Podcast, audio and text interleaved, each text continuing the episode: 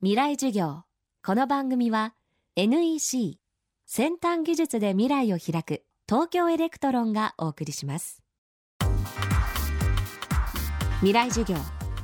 今週の講師は東京大学大学院経済学研究科教授の柳川範之さん。2050年に向けた政府の長期ビジョンフロンティア構想の報告書に盛り込まれた40歳定年制の発案者です。40歳で一度区切りをつけ学び直しの機会を与えその後の働き方の選択肢を増やすことで75歳まで働ける社会を目指すという40歳定年制。この制度を実現するにはそれぞれの企業だけでなく政府行政をはじめ社会全体の変化が必要だと柳川さんは話しています。未来授業4時間目。テーマは何とかやっていける社会政府行政はですねやはりかなり発想を変えないといけないんだと思うんですね。あのやはりこういうのはもともとがかなり長期ビジョンの中で提示された問題ですしいろんな法律だとかをきちっと整備した上で、えー、その定年を40歳ぐらいに持っていきましょうと。これからはやはりあの今のように学び直しをして、えー、40とかそういうところで、えー、いろんな知識を得ていくことが、えー、重要だとすればそこに大きな政策的な手当をする必要があるだろうと。具体的にやはり大学とか大学院で、えー、学び直しをして新しい技能を身につけるとそうできるような社会にするんだと私申し上げましたけどもで現状ではなかなか、えー、今の大学や大学院がそういう、えー、教育を十分に提供できているかというと、えー、残念ながら、え、そういうわけではないんだと思うんですね。でかつやはりそこにはかなりの、え、学費も含めてお金がかかります。ですからそういう、えーと、教育が受けられるように、え、政府がある程度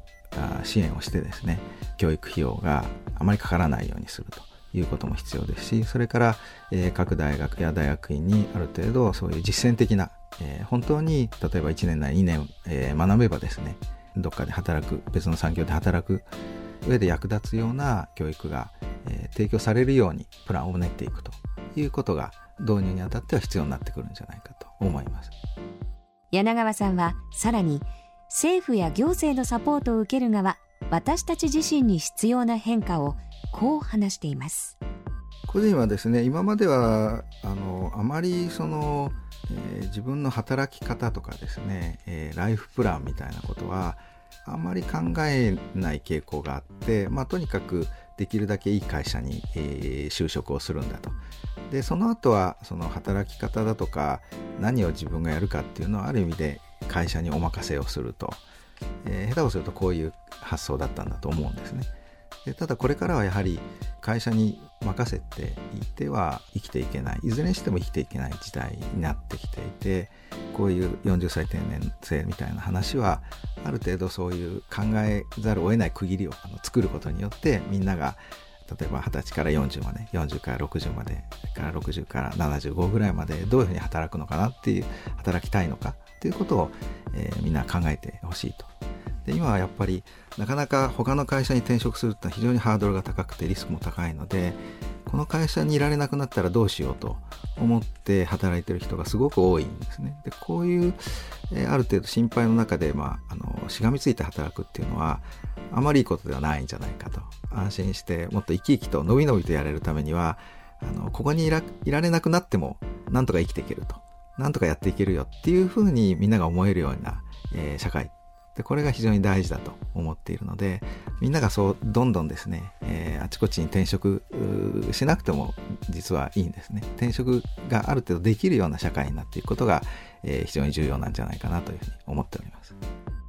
今週は東京大学大学院経済学研究科教授の柳川則之さんの講義をお送りしました。未来授業来週は文筆家編集者の中川大地さんを講師にお迎えします。